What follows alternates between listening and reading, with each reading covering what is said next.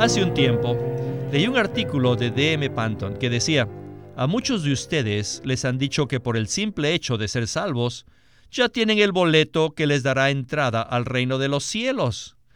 Pero cuando venga el reino de los cielos, esa gente se llevarán una gran sorpresa al descubrir que ese boleto que tienen es falso y no podrán entrar al reino celestial. Bienvenidos al estudio Vida de la Biblia con Witness Lee. Un estudio completo, detallado y riguroso, libro por libro, desde Génesis hasta Apocalipsis, que se centra en experimentar a Cristo como vida a fin de cumplir el propósito eterno de Dios. Pueden escuchar gratuitamente todos los programas radiales del Estudio Vida o leer en línea los libros del Estudio Vida en nuestra página de internet radiolsm.com. Una vez más, radiolsm.com. El apóstol Pablo, en sus cartas a Timoteo y a Tito, procuró enfocarlos en la enseñanza que es conforme a la economía neotestamentaria de Dios. Dicha enseñanza es contraria a las enseñanzas diferentes y contrarresta la decadencia de la iglesia. Así que, durante la época en que Tito estuvo en Creta, predominaban dos ismos, el judaísmo y el gnosticismo. Por ese motivo, Pablo le encargó a Tito que confrontara dicha influencia en la iglesia. Así como los ancianos de la iglesia en Creta debían cuidarse de la influencia del judaísmo y del gnosticismo, y no permitir que se infiltrasen en la vida de iglesia enseñanzas diferentes, nosotros también debemos cuidarnos de dichas enseñanzas, que causarán muchos problemas en la vida de iglesia. La vida de iglesia pura se edifica solamente sobre la sana enseñanza de los apóstoles. Cuando nos enfocamos en la economía neotestamentaria de Dios y no en otras cosas, se restablece el orden apropiado en la iglesia. Por tal razón, estaremos considerando todos estos puntos en el estudio vida de la Biblia con Witness Lee. El mensaje de hoy se titula Confrontar la influencia del judaísmo y del gnosticismo. Para hablar acerca de este tema tan crucial, hemos invitado a Guido Olivares, quien nos dará los comentarios. Guido, me alegro que haya podido aceptar nuestra invitación. Es de gran gozo estar aquí de nuevo. Pablo habla en Tito 1, del 5 al 9, acerca de establecer ancianos en cada ciudad y de los requisitos que debe cumplir un anciano. Sin embargo, en los versículos del 10 al 16, Pablo describe una situación totalmente diferente en la que se percibe el desorden de la iglesia en Creta. Este contraste nos permite ver que existe una relación entre el establecimiento de ancianos y el orden apropiado de una iglesia. ¿Podría usted explicarnos esto? Tito es un libro cuyo tema es mantener el orden de la iglesia. El encargo que Pablo transmitió en su epístola a Timoteo es exactamente igual a la de Tito. Es decir, que debía establecer ancianos para mantener el orden apropiado en la iglesia. Según el concepto de Pablo, que haya orden en la iglesia no significa tener un buen comportamiento solamente, sino permanecer fieles a la enseñanza de los apóstoles que se centra en la economía de Dios. En la iglesia en Creta se habían infiltrado las enseñanzas del judaísmo y del gnosticismo. Por ese motivo, Pablo exhortó a Tito que estableciera ancianos a fin de mantener el orden apropiado en la vida de iglesia al enfocarse en la economía de Dios sin aceptar las supersticiones y las herejías del judaísmo y el gnosticismo. Ahora leeré algunos versículos para ubicarnos en el contexto del mensaje de hoy.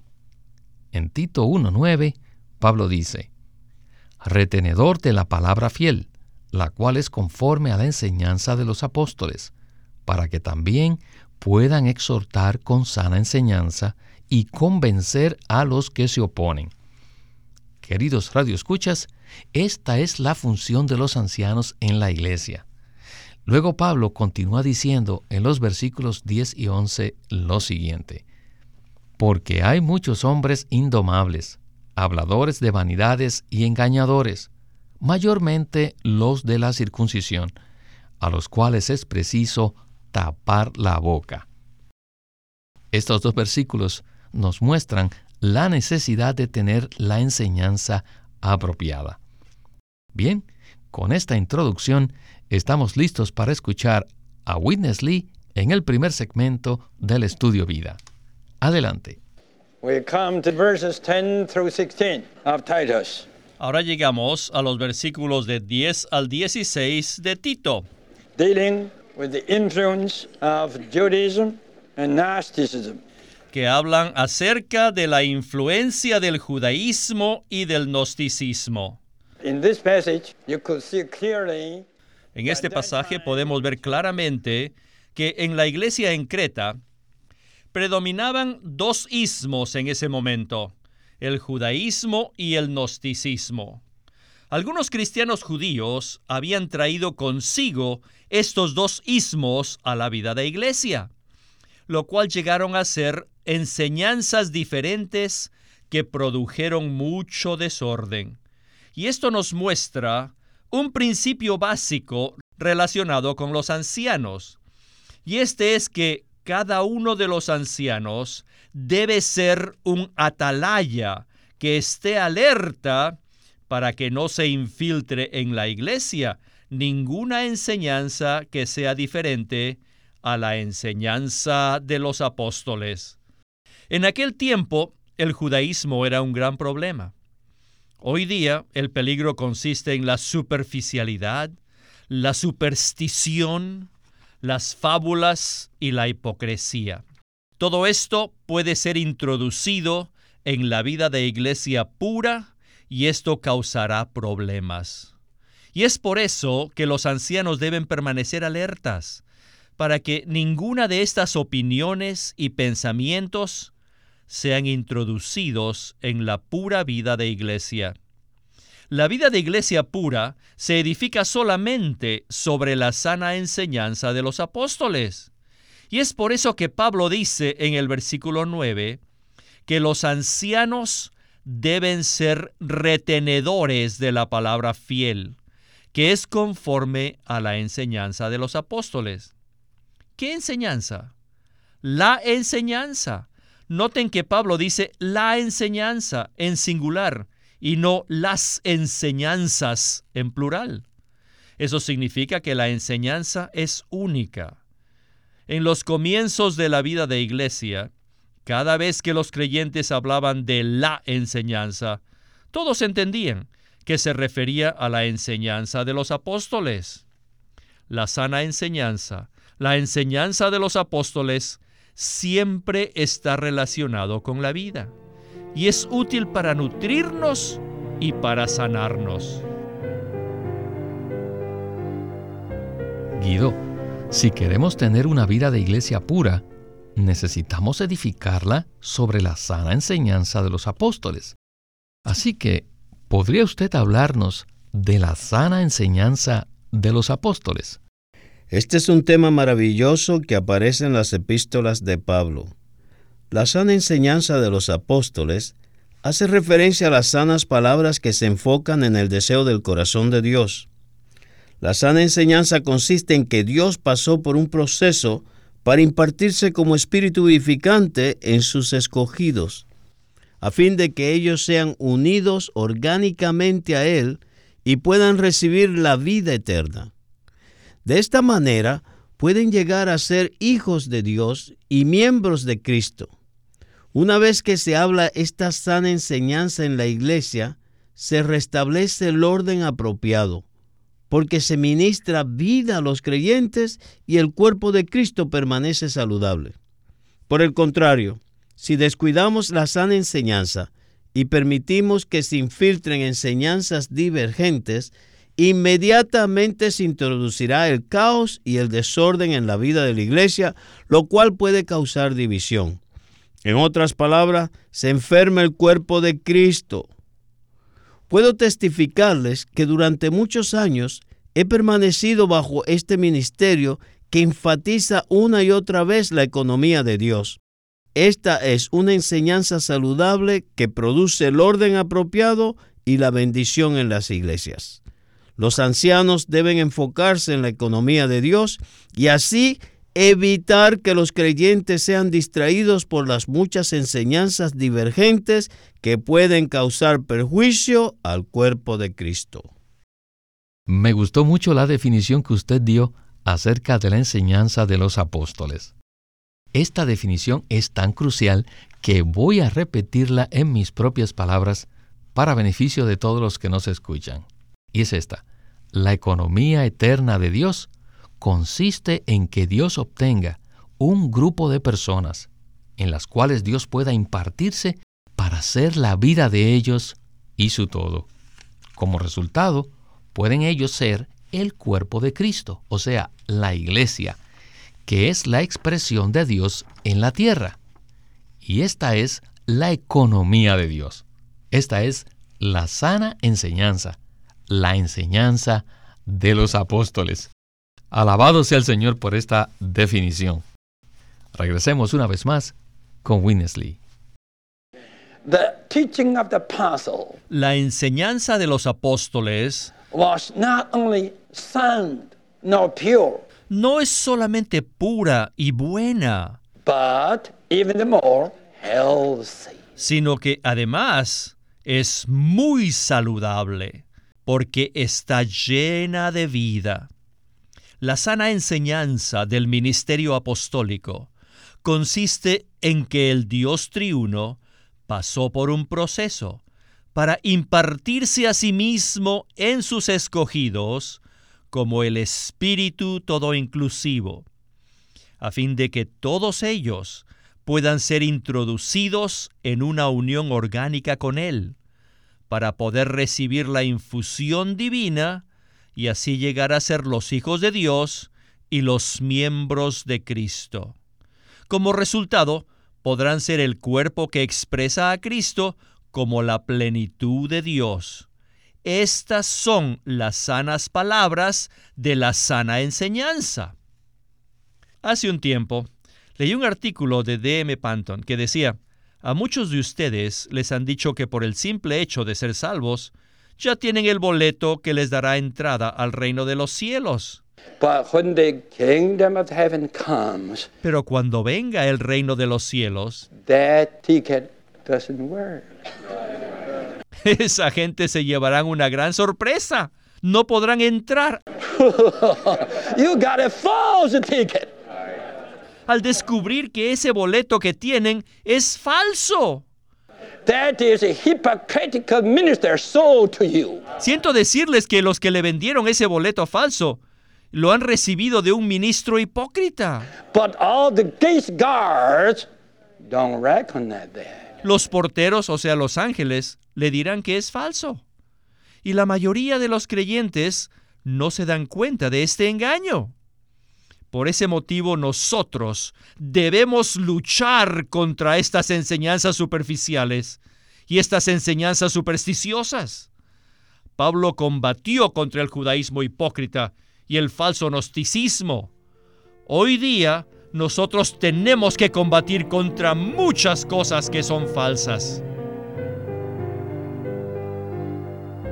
El segmento anterior es de mucha utilidad porque se nos presenta un ejemplo práctico en cuanto a una fábula supersticiosa. Necesitamos combatir contra estas falsas enseñanzas que no se conforman a la enseñanza neotestamentaria de los apóstoles. Muchos creyentes piensan que al ser salvos, al nacer de nuevo, ya tienen el boleto para entrar en el reino de los cielos. Y queremos decir que esta es una falsa enseñanza, un boleto falso, pues tener vida eterna en Cristo no es lo mismo que entrar en el reino de los cielos. Cuando muchos lleguen a la entrada, no podrán entrar porque el boleto no es válido. Guido, esta es una gran tragedia. ¿No le parece? Por supuesto que lo es. La idea generalizada entre los creyentes es que al ser salvos ya tienen garantizada su entrada al reino celestial.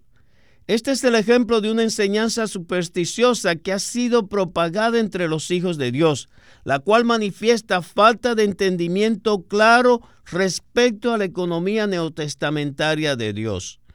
Debemos comprender que nuestra entrada al reino de los cielos no equivale a tener la vida eterna, sino que es una recompensa relacionada con el vivir conforme a la vida de Cristo que hemos recibido. Esto se relaciona directamente con la sana enseñanza de la economía neotestamentaria de Dios. Es muy diferente recibir vida eterna en Cristo que vivir conforme a la vida eterna día tras día. Una vez que los creyentes son salvos, deben abandonar el mundo y crecer y madurar en la vida divina. Este es el verdadero boleto que nos dará entrada al reino de los cielos.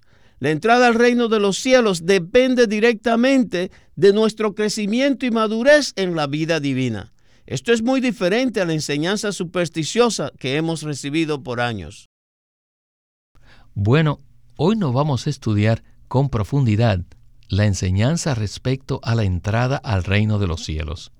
Eso lo haremos en un programa más adelante. Hoy simplemente estamos dando breves ejemplos de enseñanzas que nos desvían. El ejemplo que acabamos de escuchar es muy impactante. La mayoría de los creyentes piensan que al ser salvos ya tienen garantizada su entrada al reino de los cielos, sin importar la clase de vida que vivan después de ser salvos. Si los que escuchan este mensaje tienen esta clase de entendimiento, en un futuro no muy lejano se lamentarán. En Mateo 7, del 22 al 23, el Señor dice, Muchos me dirán en aquel día, Señor, Señor, no profetizamos en tu nombre, y en tu nombre echamos fuera demonios, y en tu nombre hicimos muchas obras poderosas. Y entonces les declararé, nunca os conocí, apartaos de mí, hacedores de iniquidad. No hay duda que esta palabra del Señor es una advertencia para todos nosotros. Bueno, como dije anteriormente, este no es el tema del mensaje de hoy, por eso no vamos a profundizar en él. El tema de hoy es mantener el orden en la iglesia mediante la enseñanza apropiada, la cual es la enseñanza de los apóstoles. Regresemos al último segmento de Witness Lee para escuchar las palabras de conclusión. Adelante. Judaism, circumcision, Jewish myths were all there. En la iglesia en Creta se habían infiltrado el judaísmo con la circuncisión y los mitos judíos. Then the Gnosticism. Pero también se había infiltrado el gnosticismo.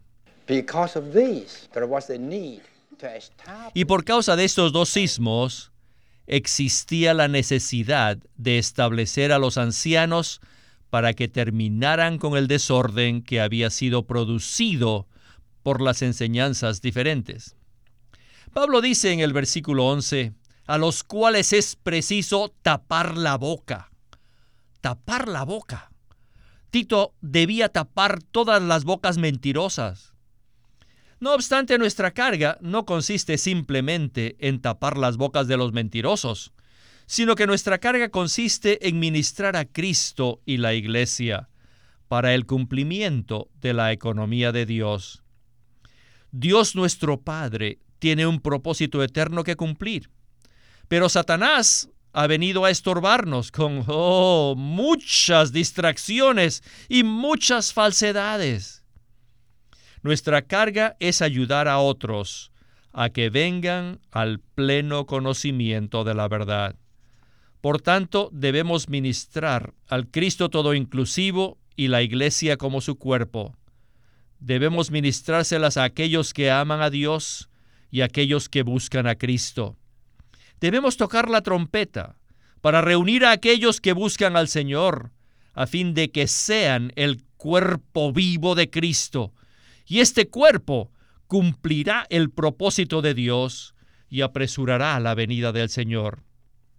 Debemos orar desesperadamente y dedicarnos con todo nuestro ser a esta carga. Les digo de nuevo que todos debemos mantenernos firmes en pro del pleno conocimiento de la verdad.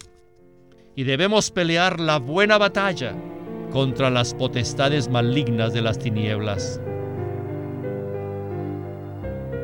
Guido, necesitamos pelear la buena batalla contra las potestades malignas de las tinieblas. Realmente estamos peleando una batalla hoy día y aprecio mucho las palabras de Witness Lee acerca de la verdadera carga que tenemos. Y esta es la de ministrar a Cristo y la Iglesia a los buscadores genuinos. Precisamente, este es el propósito de estos mensajes, presentar la verdad a aquellos que aman al Señor Jesús. Si los ancianos en las iglesias toman esta carga, el orden apropiado será restaurado. ¿No es así, Guido? Así es, Víctor. Las epístolas de Pablo a Timoteo y Tito son muy apropiadas para la situación actual. Son palabras muy saludables de vida y verdad que sirven para vacunar a la iglesia en contra de la decadencia y establecer el orden apropiado. Cuando las iglesias se desvían de la línea central de la economía neotestamentaria de Dios, inmediatamente entran en decadencia. Por eso se necesita establecer ancianos que regresen a la sana enseñanza de los apóstoles y el orden será restaurado. Hoy necesitamos estas sanas palabras todos somos la familia de Dios, pero podemos llegar a estar sumidos en el desorden si perdemos el enfoque de la economía de Dios.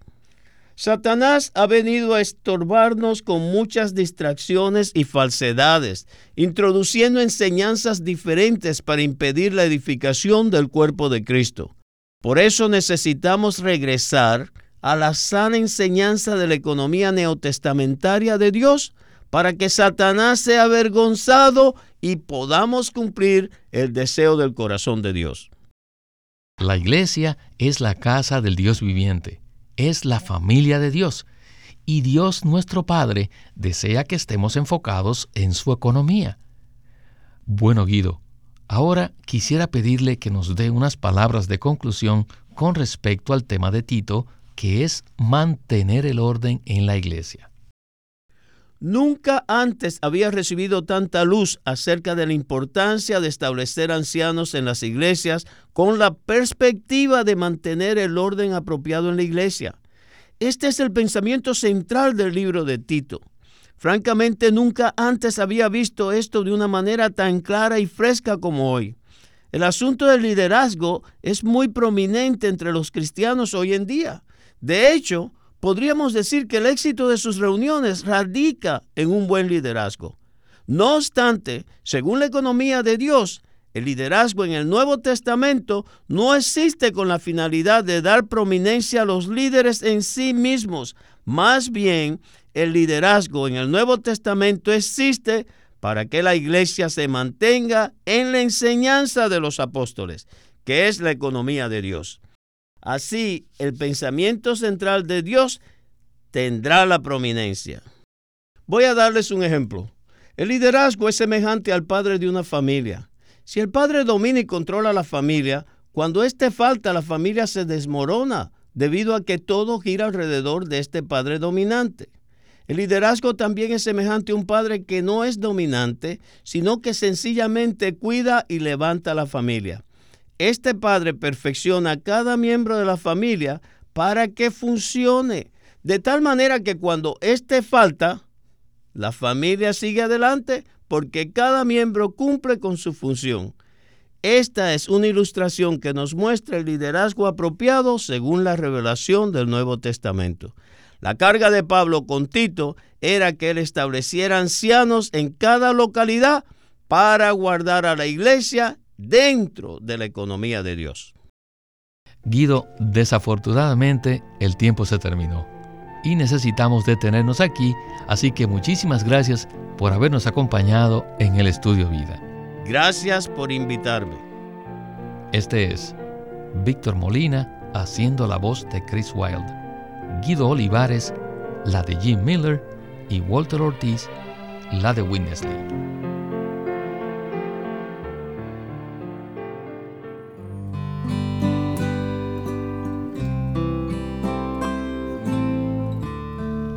Sentaos, andad y estad firmes. Este es un libro de Watchman Nee.